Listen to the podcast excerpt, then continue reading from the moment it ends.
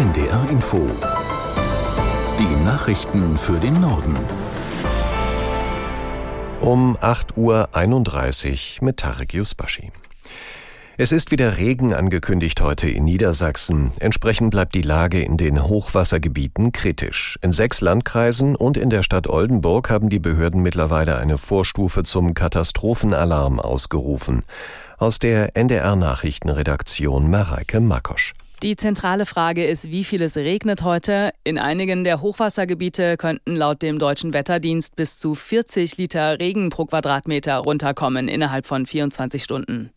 Durch das viele Wasser sind mittlerweile mehrere Deiche durchgeweicht.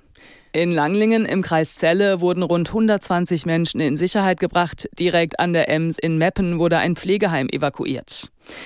Angespannt ist die Lage auch weiterhin rund um Bremen. Entlang der Wümme sind viele Häuser vom Wasser eingeschlossen und ohne Strom. Allerdings haben die meisten Bewohner das Gebiet schon verlassen. In der Ukraine sind bei russischen Luftangriffen mindestens ein Mensch getötet und 18 weitere verletzt worden. Das Todesopfer wird aus Kharkiv im Nordosten des Landes gemeldet. Der Bürgermeister der Stadt teilte mit, es habe 22 Luftangriffe auf die Stadt gegeben.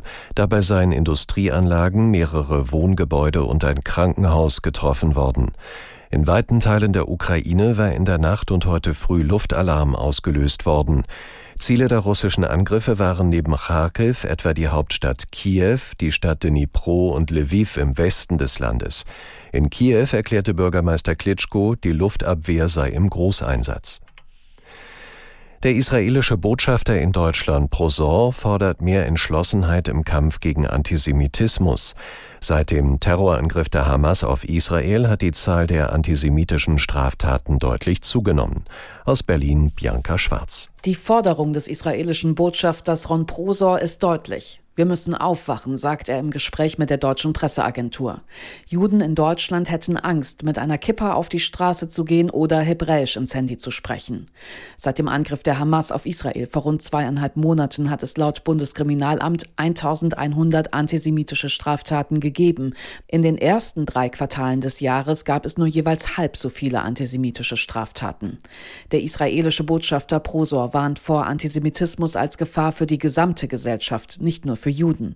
Jeder müsse sich fragen, ob man in einem Land leben wolle, in dem Polizisten zum Beispiel Kindergärten und Schulen beschützen müssen. Gerade bei Jugendlichen sieht Prosor viele Bildungslücken. Man müsse in den Schulen mehr über Israel sprechen.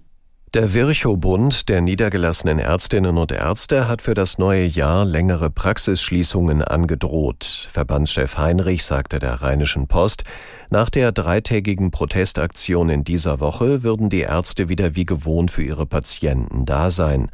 Sollte sich beim Gipfeltreffen mit Bundesgesundheitsminister Lauterbach am 9. Januar allerdings keine Bewegung abzeichnen, würden die Praxen danach für eine ganze Woche schließen. Die Ärzteverbände fordern von Lauterbach unter anderem, die Obergrenzen bei den Honoraren abzuschaffen und Bürokratie abzubauen. Die Europäische Union kann weiter Stahl und Aluminium zollfrei in die USA exportieren.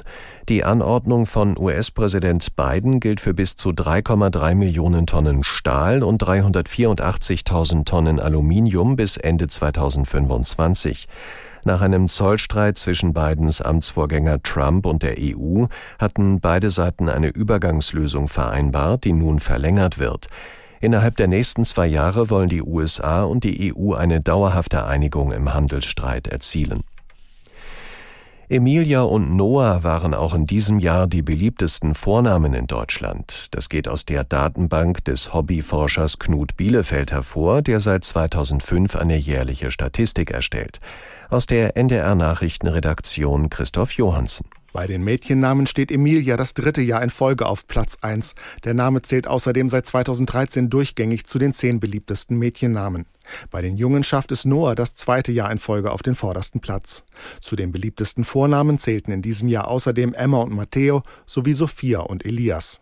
Bielefeld hat für seine Statistik 280.000 Geburtsmeldungen aus ganz Deutschland ausgewertet. Das sind etwa 40 Prozent aller in Deutschland geborenen Babys. Es kann also gegenüber umfassenderen Auswertungen zu Abweichungen kommen. Auffällig ist laut Bielefeld, aktuell seien Vornamen wie Erwin, Kurt und Gerda bundesweit im Kommen. Für seine Generation, so der 56-Jährige, hätten diese Namen als altbacken gegolten.